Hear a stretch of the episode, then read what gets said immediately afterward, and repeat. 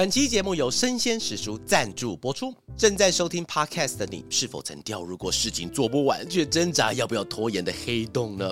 知识平台生鲜时书和个人品牌经营顾问亨利温联手推出高效习惯实践课，带你掌握亨利温独创的一周进步法，用周为单位，有意识的过好一周，高价值的过好一生，聪明的打造开挂人生。每天重复做什么，就会成为什么样子的人。生活之所以活得这么累，来自于心理上不断后悔与自责。如果你尝试了许多方法，行动上却没有任何的改变，就让这堂课成为改变的开始吧。课程中，亨利温将会用生活实例带入情境，再透过理论说明习惯养成的九大核心，从目标设定到复盘优化都能从容自若，并会在每个策略单元中规划不同的课后任务，让高效不再是口号和梦想，而是每天都能够使用的生活方法。如果你也想要提高工作效率、优化时间管理的话，或是想在职场和家庭间找到良好的平衡，高效习惯实践课是你不可或缺的知识补给。这堂课程现正募资中，即日起到三月八号，购课即享七二折的早鸟价，结账输入折扣码即可再获得现折优惠。课程详细的内容已经放在资讯栏喽，有兴趣的朋友可以参考看看哦。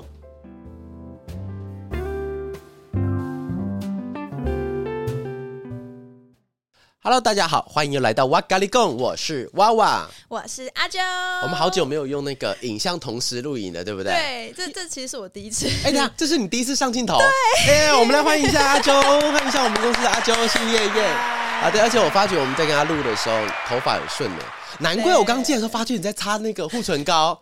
对，我还想说我要赶快擦一擦，不要被发现。哦，我刚才在，因为通常我们之前在录的时候，不能说蓬头垢面了哈，但有时候我会就是穿个拖鞋，然后就进来了。对。然后啊，难怪你刚才要擦那个，好啦，给你个掌声，耶！好，那我们今天的主题是要跟大家聊一下，叫做工作完美，对不对？对。好的，完美之前想要一样先跟大家先聊一下。聊一下，对。那娃娃最近有没有推荐的剧或电影？因为想说娃娃最近很忙，有没有时间可以再推荐一下？有，平常的时候因为工作实在太忙，然后包含是因为我自己小朋友刚五岁嘛。对，我跟你讲，小朋友五岁的意思就是你不可能可以放下小朋友去做自己的事情。哦，对，对。然后那天我因为我的，哎，我老婆的妹妹叫什么东西？小姨子对不对？小姨，我的妹对小姨啊，小姨子，我的小姨子来，她就是来来来来台北，她平常住花莲，然后她帮我们顾小孩顾半天。然后呢，我跟我太太就去看电影，然后去看《阿凡达》，谁知道嘛？对不对？是谁知道？而且各位有有各位有知道那个吗？之前我曾经录过一支那个 Real，然后那里面我就做了一个好玩事情，讲说，哎，谁干我的雨伞？雨伞？然后我在在我在自己接话说，谁知道啊？然后在后面接到那个谁知道？然后那天我的工程师跟我讲说，他说接下来的阿凡，哎，阿凡达总共要拍五集，你知道吗？是五集哦，对，他总共要拍五集。我知道他会有续集，但没想到我们现在拍了呃，就是原始的第一集嘛，然后水知道是第二集，然后第三集叫什么？你知道？第三集叫火知道。总觉得有点偷懒，然后因为你想好 real 怎么拍了？哎、欸，你知道谁把我雨伞干走吗？我知道，然 后就火知道，真真的叫火知道吗？我我听说是这样子啊，是我工程师跟我讲的。要我有问他一样的问题，我想说，那该不会下一集又叫做土知道、金知道，对不对？越来越多知道了呢。啊，就是我除了看的那个《阿凡达》的水知道，哎、欸，好看。好看，好看，因为我我这边跟大家分享一下，因为我我本来想要讲《灌篮高手》，但是因为《灌篮高手》在这一阵子应该帮大家说洗版了，好像不缺我一个人帮大家介绍。但我觉得《阿凡达》有一个小小的观影的心理的障碍，跟大家分享一下，就是。在十哎，他是几年前？十几年前？十几年前？十年还是二十年前？忘记了。他在那个时候的三 D 其实已经很厉害了，对，超级厉害。当时就是已经影史第一名了嘛，对，然后他的费用又是最高的，所以其实他已经把当时最高的科技都用上去了。然后那时候我在看的时候，我就想说，在多年后，那不就是技术变更好一点点而已？那根本就看不出差别。然后去的时候，我。知道了，厉害在什么地方？哎，什么地方？你看哦，《阿凡达》里面的人都是蓝蓝的，对不对？对，蓝蓝的，然后他们在里面谈恋爱，本身是个很怪的行为。但是我在看的时候，我会完全没有意识到我在看三 D 的电影，哦、我在看动画电影，我没有意识到这件事情。嗯、我就想说，哎，他们谈情说爱，他们在里面捕鱼，在飞，好像很自然。对，因为他的技术已经自然到让我不觉得它是一个三 D 的东西。然后我出来之后，我就有深深的体悟到了，就是因为原始的版本。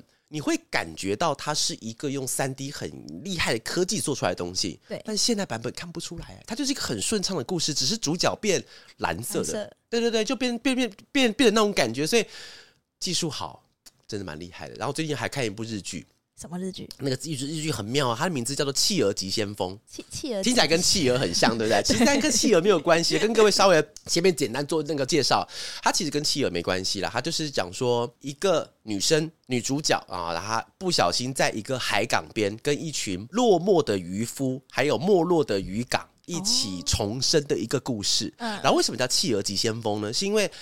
呃，在因为企鹅，企鹅它平常是在那种什么南极嘛，南极南极企鹅嘛，它们跳到水里去之后，因为其实企鹅它在食物链中还没有算很高，所以下去可能会被什么金鱼啊、海狮啊、海豹都把它咬好玩的，对不对？对。但是当所有的企鹅都在岸上的时候，总会有那么一只。他不知道是特别勇敢还是特别没有想事情，他会往下跳。对，他一跳了之后，所有企鹅就会跟着往下跳，所以一定会有第一只。然后那一只的话，在日本的谚语里面也叫做他是第一个有勇气去做那个事情的人。但是那句谚语怎么念我不知道，但是他就把把这个东西形容到这部剧叫《企鹅急先锋》，很有趣，对不对？我现在目前看，因为里面有个很喜欢的演员叫提真一，你知道这个这个演员日本演员。我，我那时候那时候看哦，哎，各位非常推荐大家去看一部剧，叫做《伽利略》。神探伽利略，你有看过的？哦、我知道，他有他有翻拍过一部叫做《嫌疑犯 X 的告白》，各位各位有机会去看一下。它里面有一个角色是我喜欢的那个叫提真一这个男演员演的，哦。他到最后的时候有一段，有一段我不帮大家破梗了，啊，哈。有一段故事是提真一去帮女主角做了某一件事情，好，但是那件事情却。没有达到他原来要的那个效果，然后他在荧幕前面就开始抓狂，开始狂怒，但是不是那种我们熟知的对着天上啊，老天的，不是那种他的好内敛的狂怒。我第一次知道原来这种情绪有这种演法，所以您看完的时候，我就很想把那个 print 下来。他应该要给全世界的演员看，因为那个太可怕了，你知道吗？他的那个，他那个气氛，他那种爆炸感，所以非常推荐大家看一下《嫌疑犯 X 的告白》，还有《企鹅急先锋》，还有《阿凡达》。好，以上就是我们今天的哇嘎哩呱，完全哎，结结束了这样。讲到最后自己不知道要讲什么东西。没有，我们还是要聊回今天的啊主题啦。对，还是有主题对。没错，今天的主题就是完美和完成哪个比较重要？哦耶！娃娃在面对工作的时候，你觉得完美跟完成哪个比较重要？哎，我想要先问大家哦，就是。你现在不管是在听我的 podcast 也好，或是看我的现在影片也好，我也想知道大家对于完美跟完成的定义是什么。我之前在那个广告公司上班的时候，当时我的创意总监跟我讲了一句话，我直到现在都还会跟我们公司的同事分享这句话，就是呃，好，如果你今天东西没有做完的话，那就是六十分。对对，那今天你要追求更完美的前提之下，你是必须要在时间之内把它给完成。完成之后，你才能让你的分数越来越高。所以，依照那位创意总监的说法的话，他就觉得是完成比较重要。但是哦，我觉得这件事情很奇怪的一点是啊，完美跟完成，它有点像是用两种视角去看待同一件事情。你看哦，刚才总监在跟我分享的是完成比较重要，他是用一种呃，老板。或者是公司的角度，因为你这个人的产值，我今天请你来不是让你开天窗的，你一定要在时间之内帮我把东西给做完，那这样子你的任务才算是完成，我们的案子才得以推进，我最后可以跟客户拿钱。但是啊，完美这件事情却是我们在上班的时候会一直追求的那个点，对，所以有时候会出现那种。两者之间的，不管是逻辑也好，他们之间两者的利益冲突也好，就是我觉得这个东西不完美，但是交件时间到了，那到底该不该交？就变成说我交的东西，我觉得它不完美，但是对别人来说我完成了。如果有这种心态的话，其实不太好。因为你的心里会很受伤，因为我觉得我给出的东西永远都不是我喜欢的。这样子的话，就会出现一个很好玩的一个现象，就是我会开始对这个环境产生不耐烦的感觉，因为这个环境它没有办法让我的潜力激发，它永远是在我引擎刚点着还没有热的时候就要我开始奔驰。所以这个情况之下的话，就会出现一个状况，就是工作的人开始讨厌这个环境，这个环境没有办法让我展开双翼，他就走掉了。哦，原来是这样。嗯，可是那这样娃娃在，因为娃娃也是从员工变老板的状态嘛。那娃娃在当员工跟当老板之后，对于这个心态上面，你觉得有差别吗？就是有诶、欸，我觉得会有差别。就是当然了，刚才前面有先帮大家先做个小提示，就是以公司或是主管的心态来讲的话，还是希望大家的东西都可以完成。对。但是哦，如果我们今天的因为完成完美，我觉得很好玩的一件事情。大家，你大家，我现在接下来讲的东西，你就可以把自己带入到那个情境里面去了。当我们去把一件事情完成，完成了很多次之后，这个东西它会变成什么？它会变成一种习惯，对，它会变成我很擅长、很拿手的一件事情。所以，当我们把东西已经可以让它准时，每一样事情都有 SOP，都有流程，都有我自己的方法，可以让它完成之后，其实这个时候我们就要开始追求它是完美的。对，所以我觉得这个东西很放在他个人的心态上面。你看哦，今天假设我是一个老板的身份或者老板的视角去看大家的时候，如果今天员工 A 啊，工作人 A，他今天已经把一个东西完成的已经非常顺手了，但是他迟迟不去做下一步的进化，他不肯去把这个东西做得更完美的情况之下，他对公司来说到底是一个好的工作者还是一个不好的伙伴，这是一个很奇怪，大家可以去思考一下哦。对，因为我会这样问，是因为他工作都完成了，对，他而且甚至还提前完成，因为他实事情实在是太熟悉了，所以他都提前完成了，但是他就没有往下。但是老实说了，如果我今天是主管的话，就算我要念，我也不知道要用什么东西去念，他都做完了。那只是因为他今天要不要做得更好是个人的选择，但是我觉得今天并不是要讨论说公司跟老板跟员工之间的视角，我想要讨论的东西是员工自己的视角。员工自己的视角来看哦，你看哦，有件事情很好玩，就是当我们工作到最后的时候，当然了，你要离开一个地方有很多的原因，那其中有一个原因是代表说这个地方没有我可以成长的地方了。哦，对，这是一个，这是一个非常会发生的东西哦。对，但是我们今天不管是在完成还是在完美的阶段的时候，你当你把一个东西完成出来了。对，那其实我个人建议他是要开始往下一个阶段走，但是我觉得完美有点太模棱两可了。到底什么东西是完美？那个东西是要做完之后得到什么世界金奖吗？是完美吗？还是我要这个东西做完之后要让一百台车子都卖掉，这个叫完美吗？它没有一个标准，所以我这边比较推荐大家，我们要追求的完美，不要去追求世俗的那种完美。你看嘛，世俗嘛，就讲说你今天不得个广告奖，你你都不好意思拿，都不好意思拿出去了。所以其实我觉得大家要去做的是你。自己帮自己设定一个小目标，你把那个小目标设定好，你只要达到它了以后，它就是一个小完美。因为如果你不这样做的话，你永远会不知道完美的定义是什么。当你一直不知道完美定义是什么的时候，因为太广了。今天你看嘛，今天我一进到广广告公司，我的完美的目标就是要。我做一支广告，比方说我先做世界展望基金会，我就知道募得两千亿台币，不可能。但是这个是最完美的话，是它一定最完美，它是直直直直接把你被那个列为伟人项目之一。但是你达不到，所以你用这个目标一直去看的时候，你就觉得我永远都达不到那个完美。好，我决定了这个地方我没办法待了。那个可能是没有办法让我可以发挥，我再想下个地方。但是你会发现，到了任何地方，如果你的完美它并没有架构在一个实力能够支撑的情况之下的话，它就会变成一种很苍白的梦想。他没有办法达成，你看嘛，今天一个人进来，比如阿九，你今天第一天进来，就是假设我们今天公司是开飞机的，就是说我今天一进来之后我就要上火星，不太可能。我们都知道，对，而且我们我们现在听的都觉得哦，都不不可能的事情。但是当你是雄心壮志进来的时候，你的梦想确实就是那样子哦。对，所以当你的梦想是那样子啊，也许我们第一步是要先发展一个在人类史上可以排进前一百名登高的飞机。然后我们先发明这个之后，再把一百名变成九十、八十、七十，然后把燃料的时间拉长，在天空中的耐震度变高，然后人上去的时候，它耐重，它它它的耐飞力更强，就变成说是每一个每一个的小地方，它都是为了要达成你某一个梦想而去达成的。所以今天完成跟完美到底哪个重要的话，假设你今天是在一个公司或者在一个公司行号在企业上班的时候，我鼓励大家其实是要去追。求完美，但是那个完美并不是我们大家意识中那种完美，而是你觉得什么东西可以让你更趋近于完美？哦，啊，如果我们以事件来讲完美的话，没有完美。比方说嘛，你看我们今天在录录录影，对不对？对。我今天假设好，今天的 view 我想要达到二十万，达到二十万就是完美。但是这件事情，它对于个人来讲，甚至对我来讲，它都不会有。这么明显的意义存在。所以我今天要达到的东西，是我今天是否在里面在趋近二十万的过程中，我学到了什么东西，所以让我这个人。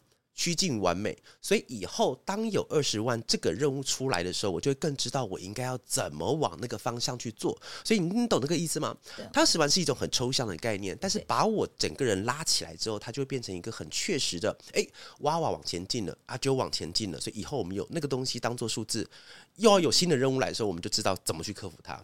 哦，所以其实我们要做的不是去追求那个苍白，也不知道。定义在哪里的那个完美，而是一个可以让自己过程中前进的那个目标。你有看到我们桌上这个东西吗？有有有 On Air 这个东西啊，各位，我们这边 On Air，各位有发觉它是蓝色的吗？有，因为我们是那个昨天去拍那个呃、嗯、呃李比。品牌可以讲了，我们去拍理肤保水，oh. 我们拍理肤保水的广告，然后拍完之后，因为里面有艺人嘛，然后他们在现场会有 deco 一个空间，然后这个因为理肤保水这个牌子是蓝色，蓝色的，所以我们做个 on air 啊，因为我们的概念是 on air，然后想说做完之后呢，他们就说那道具怎么办？我说让我拿回来吧，那我们那就是那种小本经营哈，做完之后，我本来因为我们那个我们那边还有大概有这么厚的 logo，都是理肤保水 logo，我就想把 logo 可以贴在后面墙上，但是我同事跟我讲说这样会变成叶配他们家的产品了，他们家产品很好哈，但是这样子蓝色的一个就够了，好。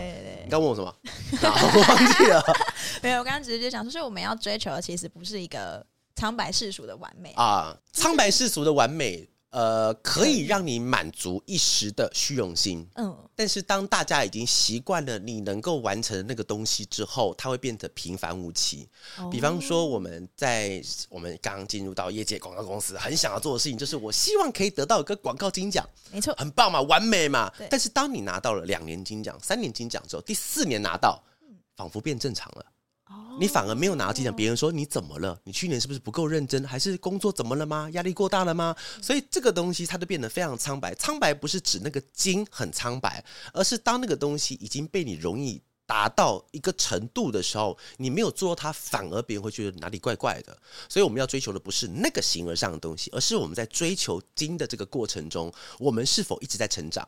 所以到第四年没有拿到金，我拿到银，假设银，但是我的心态。是会变得很健康，因为那一年不是我变烂了，而是有一个比我强的出现了。哦啊，所以我在下一年的时候，我的目标就是要干掉他，让我再再踏上我应该要去的地方。所以，当你的你看到、哦、第四年，其实你看前三年有学到东西，对不对？一定有。有。但其实学到最多的会是哪一年？第四年。第四年，你看嘛，《灌篮高手》里面啊，我又不小心讲《灌篮高手》是吗？噻，里面有一段是这样子的哈，就是呃。这应该不算破梗了，因为《灌篮高手》结局已经完成二十年了，哈，应该没有到破梗了，哈，还说我破梗了，说我破梗了，太过分了。它里面有有一幕，就是那个里面的呃敌对的那一位厉害明星球员，然后他就是在那个庙前面就是拜拜嘛，他就一边健身一边去那日本的山上的那个大家叫什么佛寺嘛，神神社神社去参拜，然后他就说希望呃老天爷可以给他一个非常宝贵的经验，然后这这一幕就接到他打球输掉的那一幕。他的宝贵经验是不是来自于他赢球？因为他一直都在赢球，所以这次老天爷给他的试炼是让他输球，让他得到最好的经验。所以这一位人物，他在以内部动画来讲，他有没有成长？他其实输的那一场成长最多，但是它代表的却是他输的那个东西。所以这也是我在刚才讲说，我们不要去形而上，一直追求那个看得见的东西，我们往那个地方前进的那一段。也许才会是我们整趟旅程最珍贵的东西哦。嗯、所以，那在心态上面的问题，就会有另外一个我们在学术上面的专有名词是叫冒牌者效应。对对，那娃娃会觉得自己曾经有过这个效应吗？这个东西其实我觉得跟今天主题超级搭配的哈，因为呃，我我举个例子哈，就是你会不会觉得你是讨好型人格？是，我是，你是不是？我，是我也觉得我是，很奇怪哦，这个世界上啊。爱不会消失，但是讨好会消失。什么意思？你知道吗？你去问哦，有一个数据显示哦，整个台湾社会的有百分之八十五以上的人认为他自己是讨好人、讨好型人格，但是每一个人又不觉得自己曾经被人讨好，讨好消失了，这是很奇怪的一个点，你知道吗？其实这里面有很多的点是我们觉得，哎，讨好型人格，所以每一条都是，但是很奇怪是没有人觉得他被讨好到了。这很奇怪一件事情，就像我觉得这个东西就可以 echo 到我们刚才讲冒牌者效应这件事情。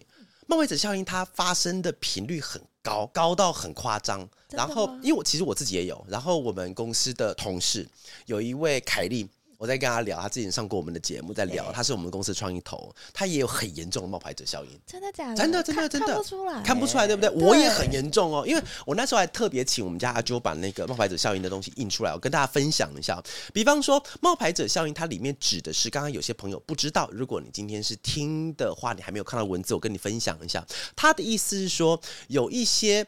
成就比较高的人，或者是他正在做某一件事情，但是他在做的时候，他会很害怕，他重视的人发现他的能力其实没有他想象中这么好，他也会很担心说他的人生或工作上的成就是某一种机缘、某一种误会、某一种机会之下让他变成这么厉害的，或者是让他顺利完成某件事情获得认可之后，会很怀疑自己能否一直持续下去。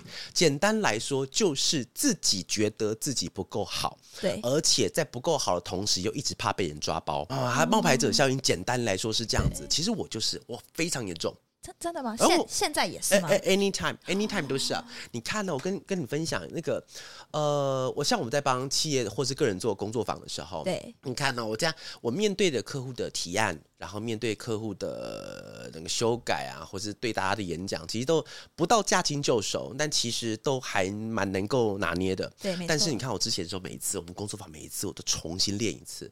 我们那时候练习做了几个小时，八个小时。对，工作坊几个工作坊几个小时，我们就练几个小时。我们就旁边放了一个时钟，连我连他们休息的时间全部算进去。对，现在仔细想，那个过程其实蛮没有必要的，但是我想要抓那个时间啦。但是那个东西就代表什么？其实它有一种代表是说，你说我这个人真的很小心吗？当然是，但是那个小心是来自于我觉得我会失败，你知道吗？那个很奇怪哦，就是我每次在做一件事情的时候，我都觉得我很像德不配位。就是很像不是我应该要拿到的东西。如果认识我，就会跟你是一模一样的表情。哇，你有冒牌者效，我很严重。我跟你讲，真的很严重。哇，你会焦虑，很严重。哇，你这么帅，很帅，欸、很帅，哇，欸、有吗？有，有没有生存意志啊？你有有有。对，所以其实我觉得，呃，在以冒牌者效应来讲的话，它就会延伸出来一个东西，它会变得有点像让那个人变成被迫的趋近于完美主义。当你看哦，其实很困难哦。当完成跟完美主义搭配上冒牌者效应这几个东西在互相冲击之下，我觉得我的东西害怕被人发觉，我是不是东西不好？所以我必须要让它更完美。但是时间已经到了，但这个时候出去的时候，你就会知道这三者加在一起就会是形成一种超级严重的工作焦虑。怎么办？我在今天要东西要这，但是我觉得它不够好，我也觉得我不够好，所以我交出去的东西一定是个烂东西。他们喜欢我的东西只是刚好。我也不知道他们为什么喜欢我，我觉得我不配让他们喜欢这个东西，就会慢慢在你心中衍生出一团没办法离开的结，然后越来越严重，到最后就把你这个人压垮了啊！会有这样子的，然后做东西你会越来越没有力，因为那个东西就是，但是其实哦，你看我我讲个真实的，就是你你像听我很多场演讲，对不对？对，其实很多场演讲我觉得讲不好，但是没有人知道，但是我总觉得那个东西就是不够好这，就是不够好，就是不够好。但是我觉得啦，呃，像完美不完美或是冒牌者的话，就是如果我们只是不单单把它拿出来当做一种症状去解释，大家可以增加一点新知或无聊的知识的话，那还好。但我自己是比较把它当做一种进步的方式，你知道吗？就是以下进入心灵阶段了哈，就是呃，我我想要夜配一个东西，但是跟我一毛钱关系都没有哈。有一个频道叫做雅蒂斯，那个雅是那个亚洲，你就查你就就打雅蒂斯就好了，那个英反正就是英文名字。然后它是一个冥想的频道，因为我之前就是我的心太乱了，然后因为心太乱的话，那我就是呃，我不知道还有什么方法可以让我的心情变比较平静一点点。当时我去在，因为我是从淡水搬到板桥嘛，那因为我心很不平静，我就担心，好担心好多啊，担心邻居很吵，担心现场会有烟味，路边的那个狗叫声会不会影响到我，所以我在搬家之前，我都要去土地公庙去。参拜一下，然后拜拜的时候，我就一直跟我每次拜都同样的话题，就讲说希望可以赐给我一个平静安静的环境。我都拜这个，我发誓，我真的都讲这个东西。然后我去到现场的时候，超级吵，整个板桥那个地方，就是因为它就是正常啊，这就是一个你想要你想要，就是淡水嘛，淡水旁边就是青蛙跟鸟而已啊。但是板桥什么事情都很方便，但你是就是必须要接受到城市的嘈杂，其实什么东西都很吵。老天爷并没有给我一个这样的环境呢，所以我从搬进去呢，我是从十一月一号搬进去，我从那一天开始我就练习冥想，我一直在冥想，然后对每天我每天直到现在大概一个月只会有。一两次或两三次，因为工匠，我昨天晚上拍片回到家十二点多，那真的在冥想下去我就不用睡了，所以我就那天只有这种极端状况才没有，但不然通常我都在冥想，然后我之前只能冥想一分钟。一分钟，真的，一坐下去，我赶快想走无聊呀！我眼睛要打开，不要讲话呀，很麻烦。然后后来两分钟、三分钟，然后我现在最高纪录是可以到四十分钟，四十四十分钟，然后是而且是不想站起来那种，当然也脚也麻了啦，站不起来了。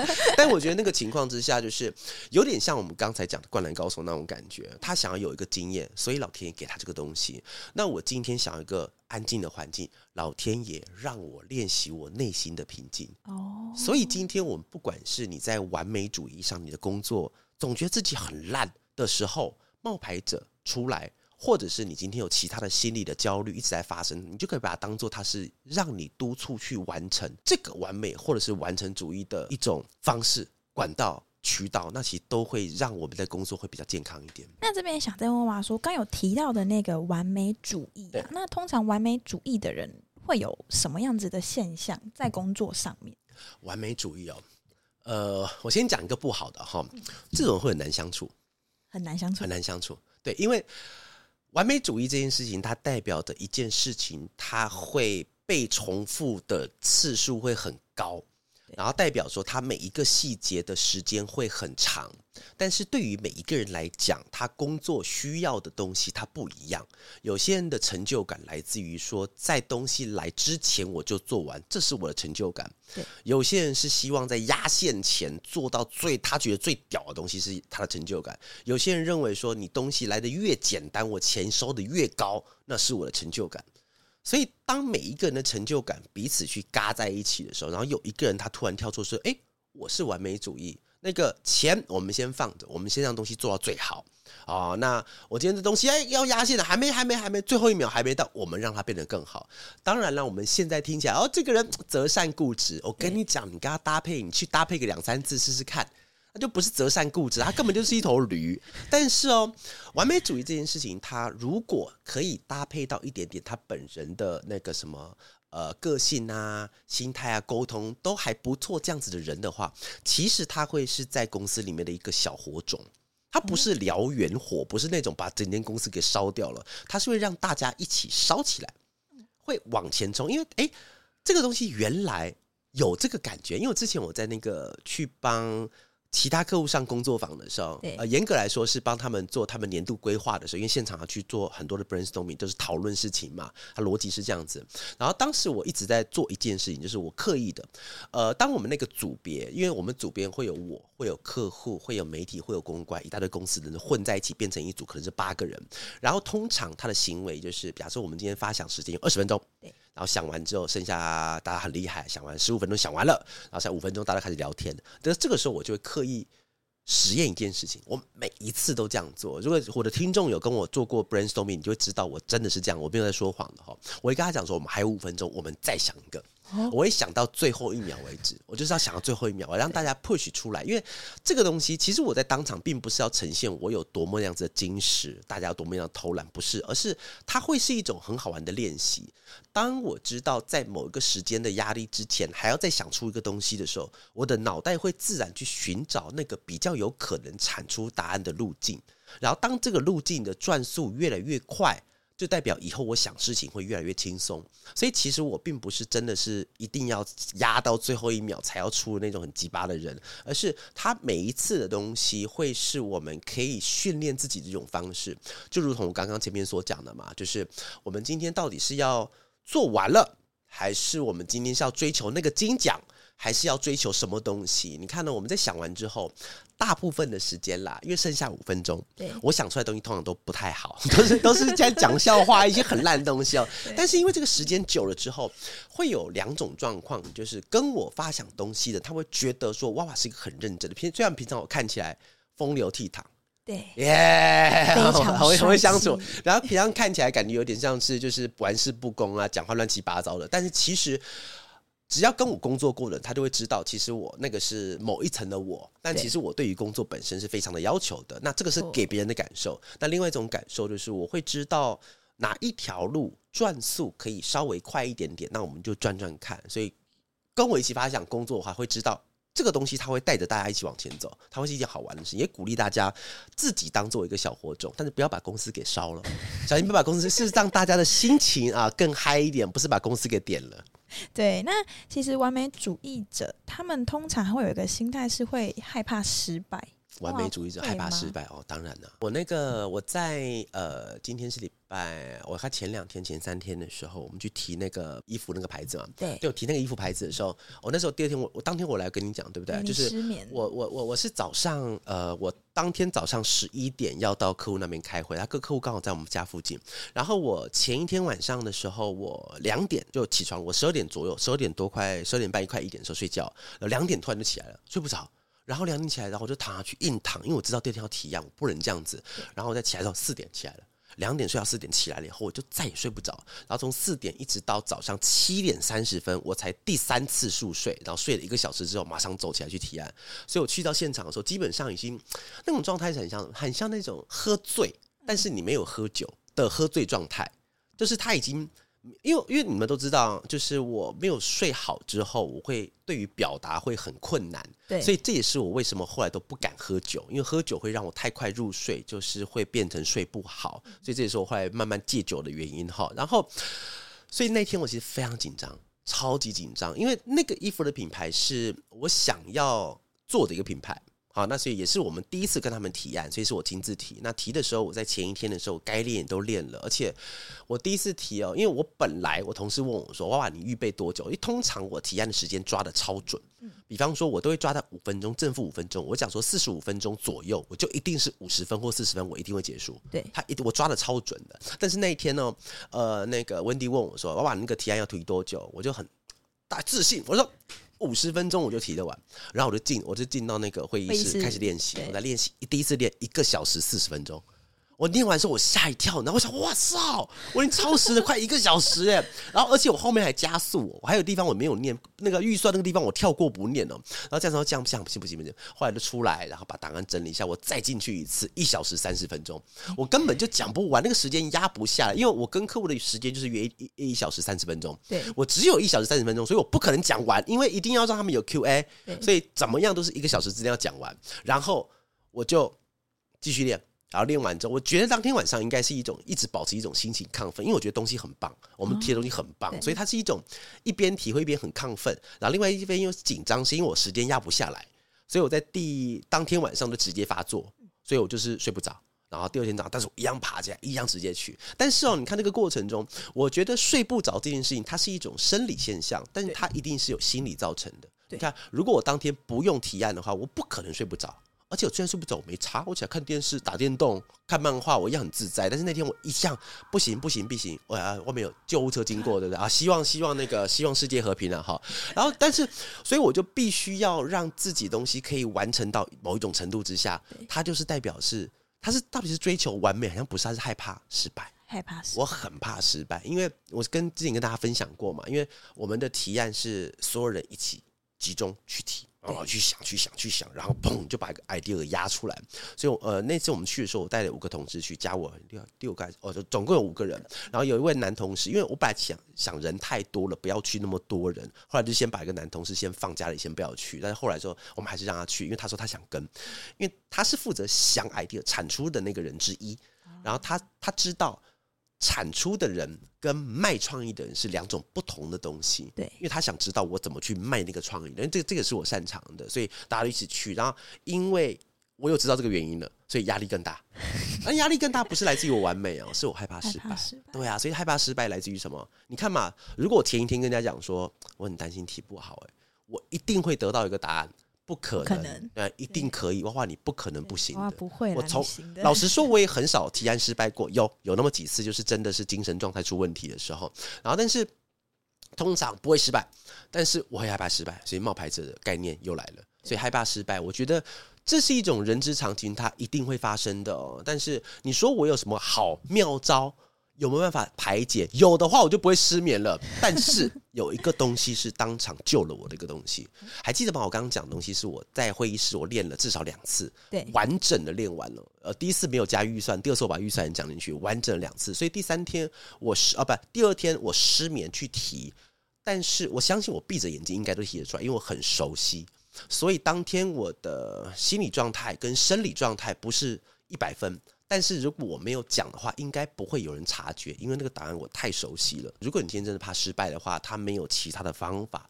它只有练习，让你去习惯，就算在失败的环境跟心情中，你还是可以把它逼到成功的那个方向去。好，今天我们今天跟大家聊的东西，就跟那个工作啊、完美跟完成这件事情，到底是哪个东西比较重要？其实也想要跟大家分享这件事情了，就是在我们的工作或者在生活当中，我们都试图要去寻找某一种方法，可以让自己过得更轻松如意一些些。我记得之前有看过魏老板的一本书，它叫做。呃，工作又不是沙发，那么舒服干嘛？哦，这句话其实某种程度上听，它是一个政治不正确的，但是在现在，直到现在都还是成品排行榜上面的前面几本哦。对，第一名一定是被讨厌的勇气，大家一直被讨厌，你希望被讨厌，他一直都第一名，你知道？他一直都保持第一名，但是魏老板的书在后面，所以我们用这个反向去推的话，其实现在很多人他们都想要可以在这样子一个高压环境下做到更好，只是他还没有找到方法，但也希望。望今天就有我自己一些小小的一些建议跟分享，可以让大家感受一下完美、成功、完成、冒牌者，他扔生命中产生的任何东西，可能都可以让你有一点助力往前。好，那最后有一些小小的心里话跟大家分享一下喽。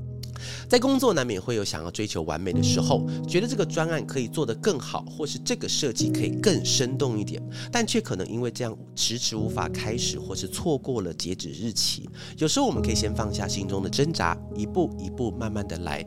我们先把事情完成，虽然只是完成，但却也是我们在追求完美中重要的一步呢。以上是我们今天的哇咖哩供。如果啦，我们今天重录一次，应该会更完美。但是我们不要这么病态了，好不好？我们今天完成了的过程中，也希望跟大家一起未来朝向完美的地方走。以上是今天的哇咖喱贡。